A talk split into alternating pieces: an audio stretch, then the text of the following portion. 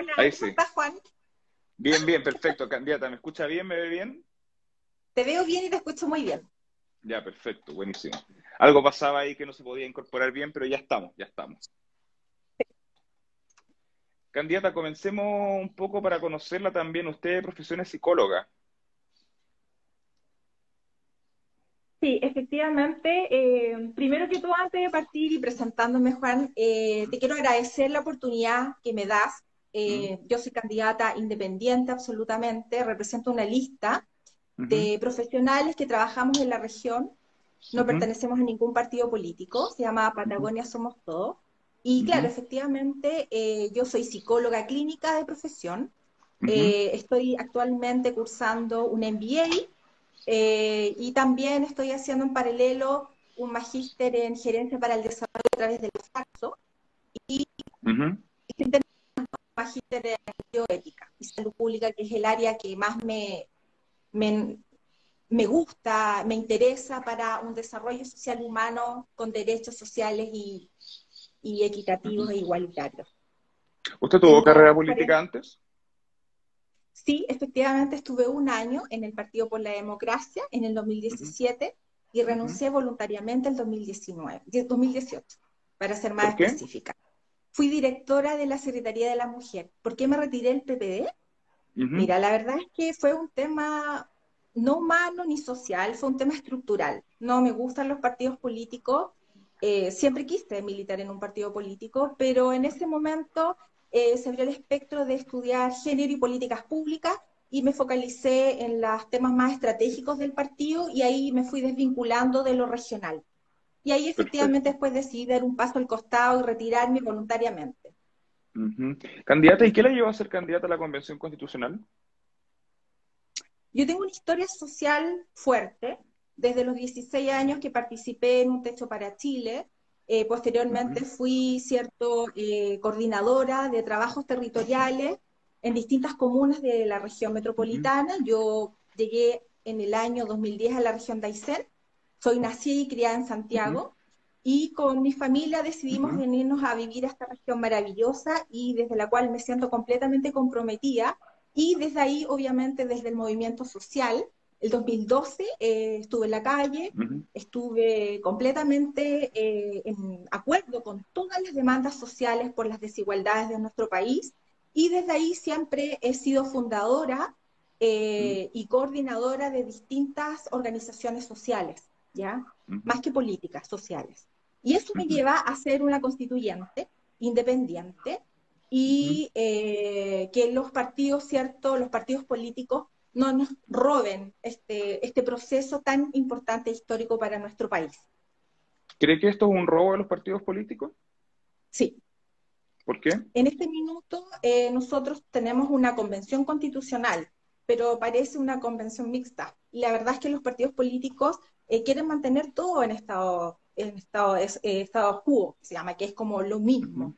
Y en este minuto eh, yo veo, ¿cierto?, como, como ciudadana por los derechos sociales fundamentales, sobre todo en la pandemia, que hemos visto, ¿cierto?, cómo se han gatillado un montón de eventos de ujú, visibilizar las desigualdades sociales, del acceso a la salud, eh, el derecho a la educación, eh, la destrucción socioambiental, que evidentemente el COVID-19 es un iceberg, ¿cierto?, de lo que podría venir con el calentamiento climático y todo lo que tú y yo y toda la sociedad está alerta y expectante. ujú. Candidata, en una publicación en su Facebook usted señala que, comillas, la oligarquía nos quiere divididos y que dado, dado eso, eh, los independientes debiesen estar unidos para poder ser parte de la Convención Constitucional. Sin embargo, la región de Aysén tiene dos listas a independientes, entonces tan unidos no están. Mira, yo en este sentido, eh, Juan, quiero decirle a la ciudadanía que tienen que elegir a candidatos independientes. Este es un plebiscito, ¿cierto?, que es un proceso constituyente impulsado por la ciudadanía y no podemos aceptar que lo tomen los partidos políticos. Tenemos que llamar a toda la ciudadanía a que tengamos la misma oportunidad de representarlos a todos como constituyentes. Entonces, desde ese punto de vista, tristemente, hay dos listas independientes. Incluso es más, nuestra lista eh, fue muy difícil, muy difícil poder incorporarnos, por distintas razones, pero ya estamos en la papeleta, queremos participar y queremos igualdad de condiciones. Ahora tú nos das las oportunidades, ¿cierto? A todos los candidatos de presentarnos, ¿cierto? De explayarnos y qué es lo que queremos crear y construir. Pero en realidad yo no tengo los medios económicos para hacer una campaña. Mi campaña es muy austera. De hecho, hoy día fue el Banco Estado, retirar mi tarjeta, ¿cierto? Que te da el Banco Estado para que tú puedas rendir tus costos, tus gastos. Pero en general te lo digo honestamente, yo eh, desde mi parada voy a hacer una campaña con mi lista muy austera no vamos a recibir como lista eh, auspiciadores. Eh, mis amigos saben que yo tampoco voy a recibir dinero de mi cuenta por un tema también ético, porque considero que en este momento, como está el país, de verdad que yo no puedo recibir dinero de ninguna persona. Creo que sería poco ético de mi parte por la situación social económica que estamos viviendo como país. ¿Ni, ni siquiera alguien que la apoye? Es una decisión de lista es una decisión de lista que no vamos a recibir recursos como lista para poder, cierto, costearnos la campaña. Lo vamos a hacer puerta a puerta, con diálogos, con Instagram, con Facebook y, por supuesto, con, con la ciudadanía en la calle. Yo soy una ciudadana calle.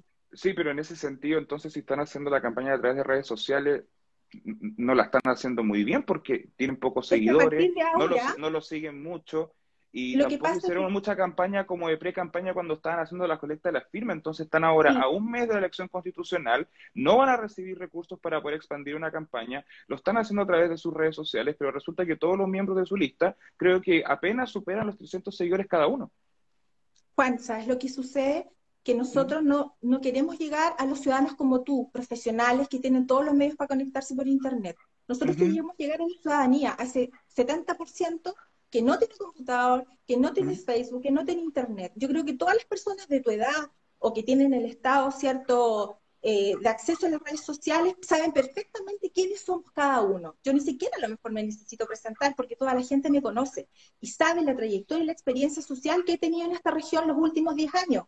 Pero por eso te digo, esta es una decisión de lista. Ahora, evidentemente que cuando yo te comento que nuestra campaña va a ser austera, es porque efectivamente la ciudadanía necesita constituyentes independientes, ciudadanos comunes y corrientes que lo representen en, esta, eh, en este acuerdo político histórico. ¿Usted se considera una persona conocida en Coyhaique? Sí. Sí. ¿Y por qué está en esta lista de, de, Patagonia Somos Todos y no en la lista de independientes a pulso por el buen vivir? Porque son todos independientes. Es que mira, Juanito, cuando tú formas listas, estas listas son predeterminadas. Esta lista fue instantánea, por decirlo de alguna manera. Es muy difícil llegar como candidata a una papeleta. Y tú sabes que las reglas del juego en Chile son muy distintas para los que son militantes a los partidos políticos que ni siquiera tenían que tener patrocinantes. Nosotros teníamos que tener patrocinantes. Yo el 3 de enero salí de vacaciones y el 7, el 7 de enero tenía X patrocinantes, pero llamando por teléfono. O sea, fue una manera súper escueta de una semana para poder tener todas estas personas y después obviamente me suman mis compañeros, que es Rolando del Río, que es parte de la lista, y José Luis Sánchez, y me dicen, Macarena, vamos, hagamos una lista, y así, así surgió. Y el 11 llegamos a la... Claudio Figueroa y Dina Humada, sí, ellos son los integrantes de la lista Patagonia Somos Todos. Entonces, si tú me preguntas, ¿fue algo predeterminado, algo preparado? No, fue instantáneo, fue de ciudadano, vamos, unámonos, juntemos, tenemos los mismos criterios, y evidentemente que la regionalización y la descentralización son los ejes fuertes de nuestra lista. Eso quería preguntarle, candidata, antes de entrar a materia directamente constitucional. ¿Qué tienen en común todos los miembros de la lista Patagonia Somos Todos?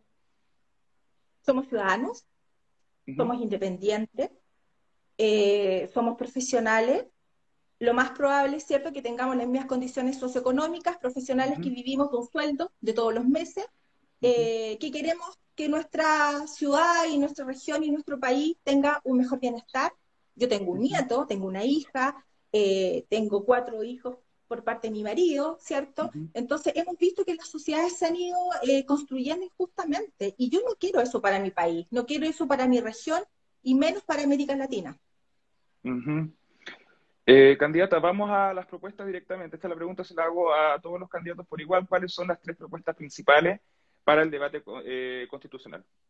Bueno, evidentemente que los derechos sociales, Y dentro de los derechos sociales está el derecho, ¿cierto?, a la salud pública de calidad oportuna. Yo soy salubrista, así que sé las dificultades que tenemos, ¿cierto?, las personas que trabajamos en las redes asistenciales para atender la población, sobre todo en este periodo, ¿cierto?, de la pandemia, que fue muy complicado.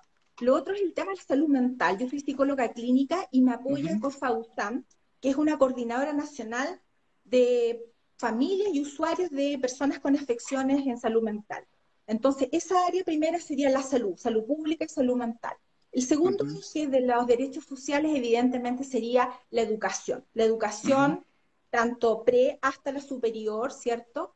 Eh, de calidad, de excelencia, con todos los procesos de acreditación que incluye. Y el tercero, yo creo que es el derecho a la naturaleza. Yo soy fundadora de Arenacoy, que es una asociación de amigos de la Reserva Forestal Coyhaique, y creemos que la, el medio ambiente está completamente conectado con la salud mental, la salud física, la salud ambiental y la salud espiritual. Entonces, si tú me preguntas cuáles son mis ejes, yo creo que efectivamente serían eso. Ahora, obviamente que el derecho a la vivienda es un derecho social, pero más allá de los derechos también son las libertades económicas, sociales y políticas. Yo soy feminista, hice un programa en género en la Flaxo, como te comentaba, y desde ahí uno como mujer se va dando cuenta de las brechas que tenemos las mujeres, tanto en la paridad, la representación política, ¿cierto? En la casa, nosotros las mujeres trabajamos cinco promedio horas más que los hombres al día en cuidar, ¿cierto? En hacer las tareas domésticas, además de trabajar y hacer otras actividades particulares. Entonces, las mujeres, entre comillas, las mujeres, nosotras como mujeres, tenemos que tener, ¿cierto?, más derechos, las mujeres eh, indígenas, las mujeres que viven en las zonas rurales, y así sucesivamente, tanto en los derechos sexuales y reproductivos, ¿cierto? Y en la igualdad, en la igualdad de derechos, en lo transversal de la vida. Yo creo que esa es una constitución con los ejes más importantes que te podría mencionar. Y Candidata, un Estado plurinacional. Ya, perfecto. Sí, estoy completamente con una administración política y administrativa, ¿cierto?, que involucre a los pueblos originarios. De hecho, los 17 escaños, ¿cierto?, eh, son 7 para los pueblos mapuches y evidentemente hay que necesitamos representación para, para nuestro Estado, para que sea un Estado conversado, ¿cierto?, eh, dialogante, participativo, democrático, pero también, eh, Juanito, te quería comentar que en muchos estudios que se han realizado constituciones, sabes que la problemática se da más que en el poner temas de agenda, que es como lo que tú me estás preguntando ahora, es el tema de liberar y de votar y de ponerse de acuerdo. Hay muchos países que hacen todo este proceso, la etapa inicial, la etapa la del diálogo, la de, la deliberación, pero después el ponerse de acuerdo, el referéndum que aprueba, ¿cierto? El referéndum que aprueba la, nueva constitución es muy compleja. Nosotros tenemos nueve meses, más tres meses más para que salga el aprobatorio. Entonces es un trabajo completamente exigente, pero también es un, es un trabajo que tenemos que hacer vinculante. Es decir, si yo soy constituyente, ¿ya? Por la región de Aysén, Distrito 27, yo tengo el deber moral y ético y político de decir lo que se está debatiendo y juntarme con la ciudadanía, hacerlo vinculante y darle cuenta y rendición. Y si en algún momento de este proceso no nos ponemos de acuerdo, ahí la ciudadanía, el pueblo tiene que votar y se hace y se sigue el paso siguiente. No nos podemos quedar, ¿cierto?, encapsulados en distintas temáticas que perjudiquen o obstaculicen este proceso tan importante, histórico, el 11 de abril de 2021. Yo llamo a todas las personas, a todas las personas que vayan a ejercer su derecho, no solo del voto, sino que también el de voz a través de los independientes. Y ojalá, ojalá, Juanito, que seamos de las dos listas, ojalá, te lo digo honestamente, me encantaría que fuese. Candidata, pero en relación a eso, a que uno de los factores importantes para este proceso constitucional es el diálogo y la conversación y llegar a, acuerdos, digamos. Usted hace algunos minutos atrás señalaba que había que proteger esta elección de los partidos políticos que se iban a apoderar de, la convención constitucional y que era más que nada casi que una convención mixta, como usted mismo lo señaló. Entonces, seamos también realistas, es bastante poco probable que el 50% más uno de los candidatos sean 100% independientes. Y en ese sentido, considerando lo que usted dijo y cómo se refirió a los políticos en sí, ¿cómo va a conversar con ellos? Es que, estoy hablando de la estructura de los partidos políticos, no de las personas. Ahora, evidentemente que si yo tengo experiencia en deliberar en comités, en comisiones, por ejemplo, yo represento a una comisión, ¿cierto?, de salud mental a nivel regional. Yo tengo distintas perspectivas, con distintas mesas, con distintas instituciones y organismos del Estado, pero no por eso yo me voy a cerrar y me voy a negar todo lo contrario. Tengo que tener la capacidad, solo que yo digo que en el momento de elegir, los ciudadanos y las ciudadanas tienen que ser inteligentes, porque saben qué son las personas que están detrás no quiero nombrar a nadie, porque en realidad yo te estoy hablando de lo estructural de un partido político. Por eso es que te digo, este proceso es 100% ciudadano, es nuestro, y no lo pueden robar los partidos políticos. Insisto con eso. Pero usted estaría conversando luego con personas que salieron electas por partidos políticos que habrían robado su, eh, esta participación y usted igual tendría que entrar a conversar con ellos. Y usted los está tratando de que, que están robando la constitución quieren mantener el estado, el status quo. Quieren mantener perfecto, perfecto, perfecto, perfecto con su postura. Perfecto, perfecto su postura, pero ¿cómo va a conversar con ellos? Si usted los tiene como invalidados, y va a tener que conversar con ellos para llegar a acuerdo y poder presentar las posturas que usted quiere que se presenten en la Constitución. Claro, son dos etapas distintas. Como yo te comentaba, los procesos constituyentes tienen etapas de agenda. Y la agenda, muchos vamos a repetir las mismas tareas, actividades o ejes constitucionales. Pero el ponerse de acuerdo, por ejemplo, el agua, un bien público, ¿cierto? Ahí lo más probable es que tengamos muchas, muchos problemas con otras personas, con otros partidos.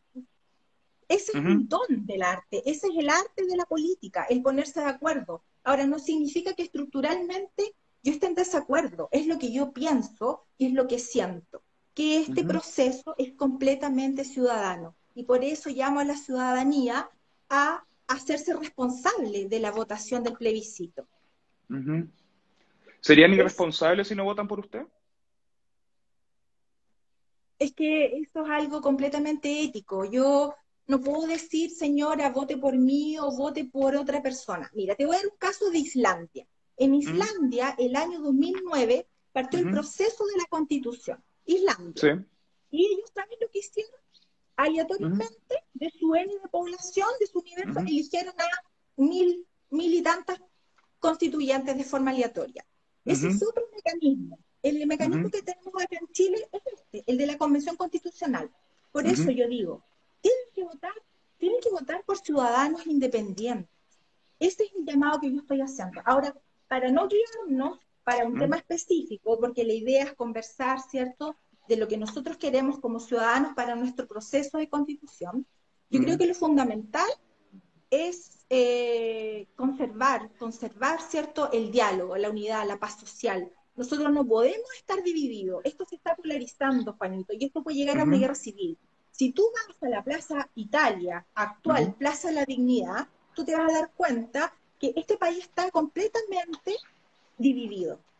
Y está dividido porque las autoridades, independientes si son de derecha, son de izquierda, ¿te fijas? Está dividido. Y nosotros, nosotros, los ciudadanos, no queremos eso. Queremos paz social, queremos eh, estar eh, representados por todas las diferencias, las desigualdades y las necesidades que a todos nos, nos aquejan. Este es un llamado que yo hago. Perfecto. Y en ese sentido, eh, ¿son los partidos políticos los que estarían detrás como armando esto como apoderarse de la Constitución o los políticos en sí?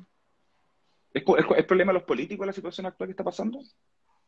Juanito, yo creo que no son los políticos, es la estructura, la estructura, el modelo. Vamos, A la, vamos a la estructura, entonces, ¿cómo debe ser la estructura de Estado de este país? ¿Se tiene que mantener el Estado, eh, que el jefe de Estado y este jefe de gobierno sea una persona o que se separe, seguir con el proceso presidencialista o un régimen parlamentario? No estoy de acuerdo, Juanito, con el presidencialismo, para nada. Yo creo que en este momento, eh, te lo digo con mucho respeto, yo creo que el presidente actual que tenemos, que es mm. segundo periodo, ha sido mm. bastante irresponsable. Y no sé cuál es la diferencia de un monarca con respecto a su gobierno. Porque creo que él, además de ser falta de respeto con nuestra mm. presidenta del, Senado, ¿cierto? Eh, tiene que ser eh, semidirecto, una democracia participativa, y tiene que ser, por supuesto, con los tres poderes del Estado. Pero es demasiado presidencialista para mi gusto, independiente que esté ahora, puede ser cualquiera. Pero, pero, claramente, pero claramente no es un monarca. Pero mira, si uno hace análisis, no, claramente que no, pero yo te estoy haciendo una analogía. Algo, mm. ¿Cuál es la diferencia? ¿Mm? ¿Cuál es la diferencia actual del gobierno? ¿Tú crees que este gobierno ha sido democrático? Ha vulnerado los derechos humanos, Juanito. Sí. a ver, a, ver, no estoy, a ver, a ver, candidata, vamos a calmar las cosas. Yo no he negado las violaciones a los derechos humanos ocurridas del 19 de octubre acá. Eso lo acaba de decir usted. Eso no tiene relación a que si un régimen es democrático o no. Hay regímenes democráticos con presidentes electos que sí han violado los derechos humanos. Exactamente. Actualmente, actualmente, en Chile, actualmente en Chile rige un régimen presidencialista. Algunos críticos señalan que es excesivamente presidencialista, pero Chile es un Estado democrático y actualmente el presidente de la República y los anteriores, que si bien han sido muy criticados en sus gestiones, fueron electos por el voto de los mismos ciudadanos que usted está apelando que voten por usted. Sí, Juanito, Entonces, hay que dejar clara. es la participación, ¿Mm? más participación porque en las últimas elecciones la gente no iba a participar y ese es el llamado que yo hago, a que la gente vaya a votar y que de ese voto, ¿cierto?, haga su derecho de voz. Es que una cosa es que sea democrático, una cosa es que sea más democrático y la otra cosa es que sea poco votado. Y eso es distinto. Una cosa es la participación y otra cosa es la democracia. Acá en Chile existe una democracia con poca participación, como hemos visto, hemos visto en las últimas elecciones, pero no son lo mismo. ¿Por qué? Y porque, porque los representantes no nos están representando, pues, Juanito. No tenemos una democracia representativa eh, fidedigna, eh, contundente. No nos representan. No nos representan. Y esa es la crisis que existe actualmente en Chile. Hay una crisis de desconfianza. Tenemos crisis de corrupción. Tenemos crisis estructurales. Tenemos o sea, si tú me preguntas a mí, sí, efectivamente existe la democracia y yo apelo a que exista democracia siempre en el mundo, en el planeta. Pero evidentemente que tenemos que rayar la cancha como constituyentes, el grueso, el grueso. No tanto presidencialismo, democracia participativa, que sea un proceso constituyente vinculante, que nosotros rindamos cuenta a la ciudadanía de lo que estamos haciendo. Y cuando estemos entrampados, que yo colocaba el ejemplo del agua, puede ser otro ejemplo, que ahí, ¿cierto?, la ciudadanía tenga la posibilidad de votar y decir, ok, están entrampados los, los del órgano constitucional, nosotros opinamos esto y seguimos adelante. Porque la idea de este proceso, Juanito, es terminarlo y que sea, ¿cierto?, un referéndum aprobatorio. Hay entonces, temáticas. Volvamos entonces a la estructura, por ejemplo, que tiene que existir en un país. ¿Cuál, eh, ya que no tiene que ser tan presidencialista, cuál es el sistema de gobierno que debe tener Chile de cara a sus propuestas para la Convención Constitucional? Semidirecta, democracia participativa no, no, no, no, no, no estoy hablando, no estoy hablando de eso, candidata, estoy hablando si vamos a tener un régimen de gobierno presidencialista, mixto, parlamentario u otro. Es que, son las opciones que, hay que definir. directo, el participativo, no es ni presidencialista ni parlamentario. Yo estoy de acuerdo, yo estoy de acuerdo con el Parlamento, pero un Parlamento, un Congreso, un Congreso en una Cámara. Eso es Unicameral. Exactamente. Que haya un, poder, legislativo un, poder legislativo unicameral. Exactamente. Unicameral. Que exista, ¿cierto?, los tres poderes del Estado.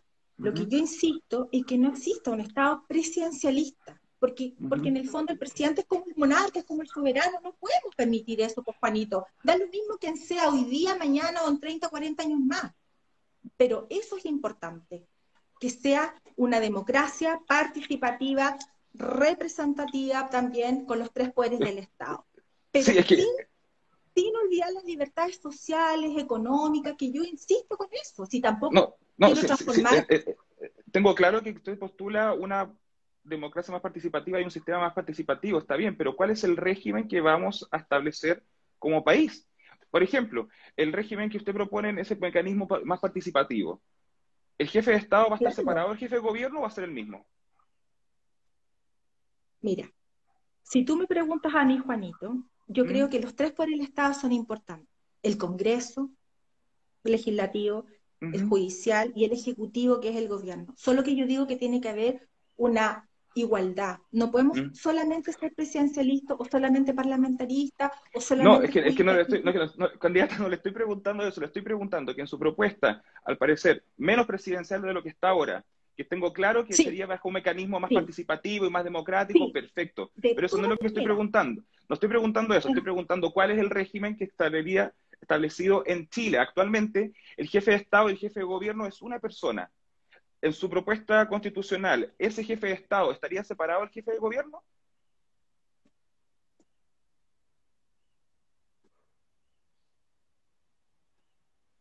Es que sabes que es lo mismo, Juanito. Yo no sé si son los No, no es lo mismo, candidata, no es lo mismo. A ver, ¿por qué no es lo mismo? ¿Por qué? Pero explícame tú, porque a lo mejor no te estoy entendiendo lo que quieres llegar. Porque, en distintos países los jefes de Estado son los que representan a al Estado, al poder en general, a la nación completa en el extranjero y tienen que firmar las administraciones para que las cosas se lleven a cabo. El jefe de gobierno es aquel el que lleva las políticas públicas, tiene que definir los presupuestos y que luego con la firma del jefe de Estado se pueden llevar a cabo dichas políticas públicas. Muchos países lo tienen, como Nueva Zelanda, eh, Inglaterra, en general las monarquías parlamentarias son más así, o también Francia, que tiene primer ministro y también presidente, Italia también. Le pregunto, ¿separaría el jefe de Estado del jefe de gobierno? Sí, de todas maneras, si me lo preguntas con esa situación, sí, yo creo que en Chile tendría que ser así. Ahora, es mi propuesta, a lo mejor los ciudadanos opinan otra cosa y nos vamos a entrampar en eso, pero yo creo que en este minuto nosotros tenemos que optar por un equilibrio, ¿ya?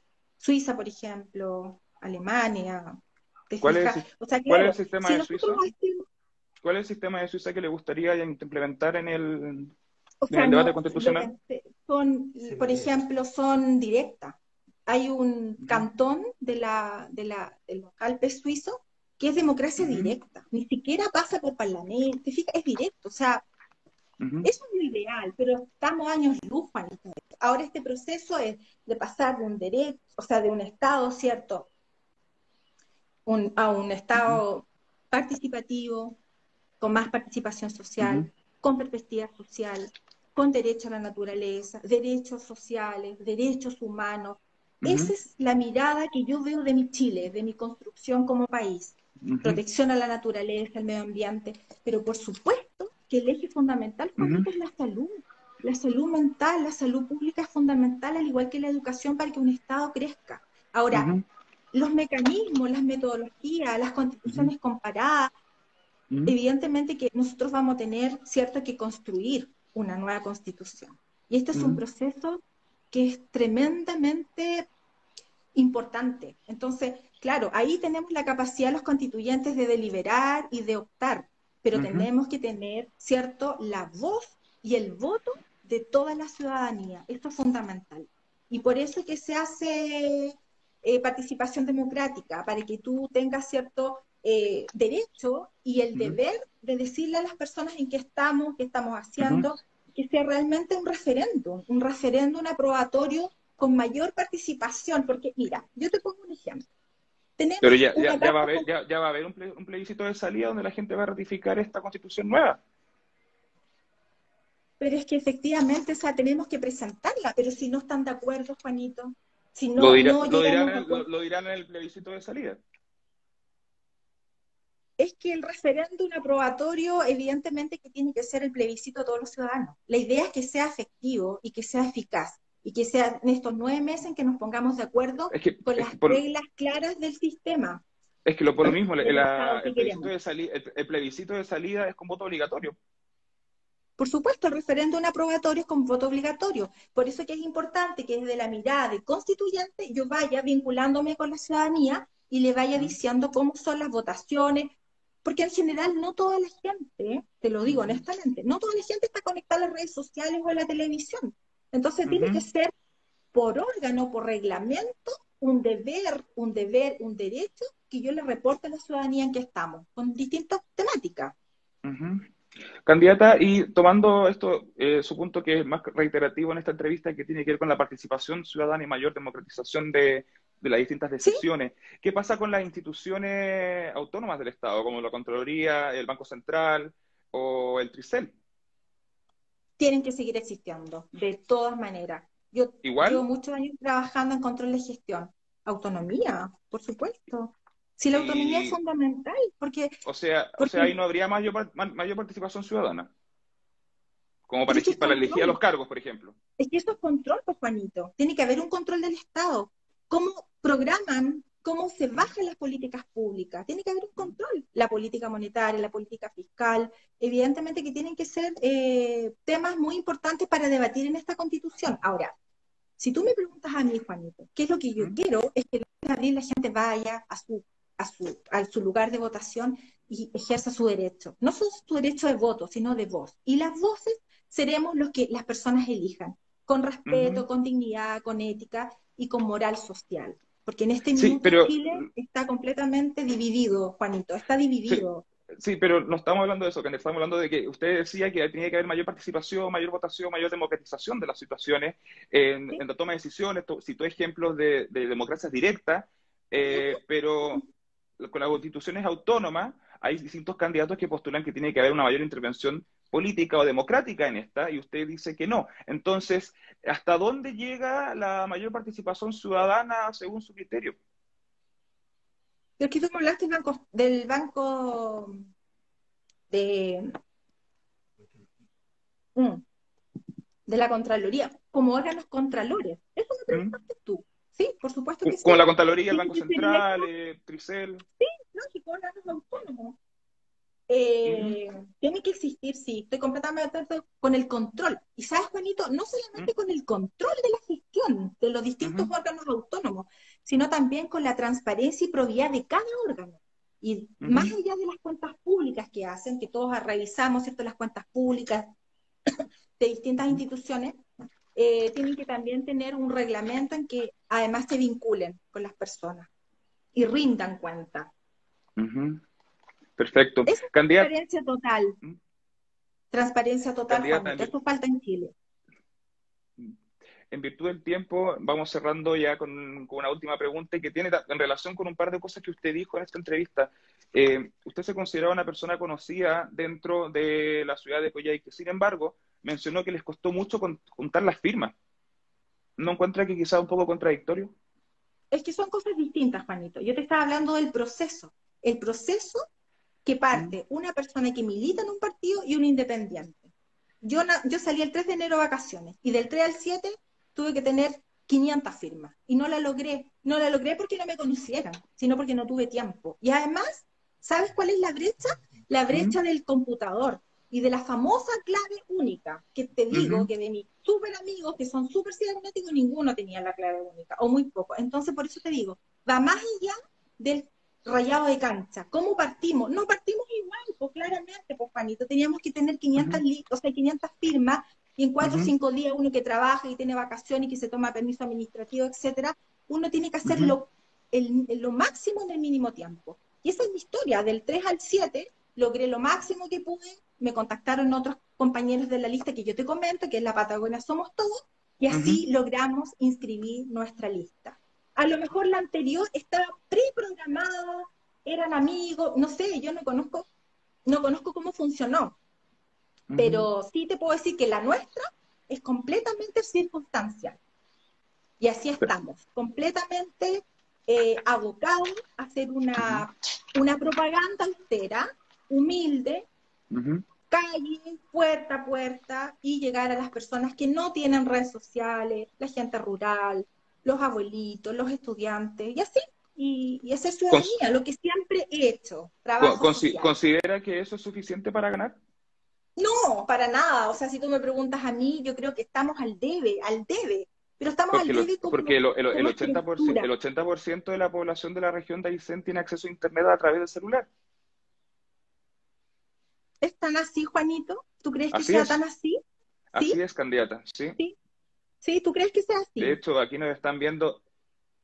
Eh, sí, candidata. De hecho, lo veo por cifras de la Subsecretaría de Telecomunicaciones. Juanito, y, eh, de hecho, y de, y de hecho, mucha gente que nos ve y nos reproduce son de Villortega, de Cisne y de todas las edades. Entonces, no sé si estoy muy de acuerdo con usted con que la gente no tiene acceso a Internet. Regionalización, la regionalización tiene que también ser descentralizada y Coyhaique es la capital regional. Pero es muy importante que todos los puntos, en todos los territorios de la isla Huicha, de las mm. estepas, de los campos, puedan tener acceso a Internet. Y así como hoy día partieron las clases de los niños y niñas, adolescentes, universitarios, etcétera, muchos, muchos niños aún no tienen computador.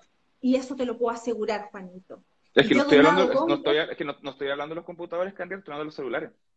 Sí, Juanito, pero es que uno no puede estar en clase con celulares, pues Juanito, si tú estás en clase Pero es que, es que candidata, usted, candidata, usted, candidata, usted está hablando ahora de la entrada de clase, yo le estoy hablando del acceso a internet a los celulares, que es de casi un 80% en la región de Aysén, que no es para ir a clase, era para, en el contexto de la pregunta sobre que usted llegue a personas a través de internet, no estoy hablando de estudiantes. virtual, Juanito, para salir a pedir permiso, para comprar, ¿cuánta gente no tenía acceso? A lo mejor sí tenía un teléfono inteligente, pero mucha gente que no, pues, Entonces, por eso que es importante, ¿cierto? El acceso, el acceso a las tecnologías, el acceso al computador, el acceso a las comisarías virtuales, tienen que también ser presenciales, Juanito. Si estamos en la era de las telecomunicaciones, yo no tengo duda de eso, yo trabajé en Entel, en la empresa de telecomunicaciones. Te puedo decir pero es que, es que, es que, me llama, es que me llama la atención porque usted dice que estaban buscando los votos de las personas que no, no usan el, no, no, las redes sociales y cosas así.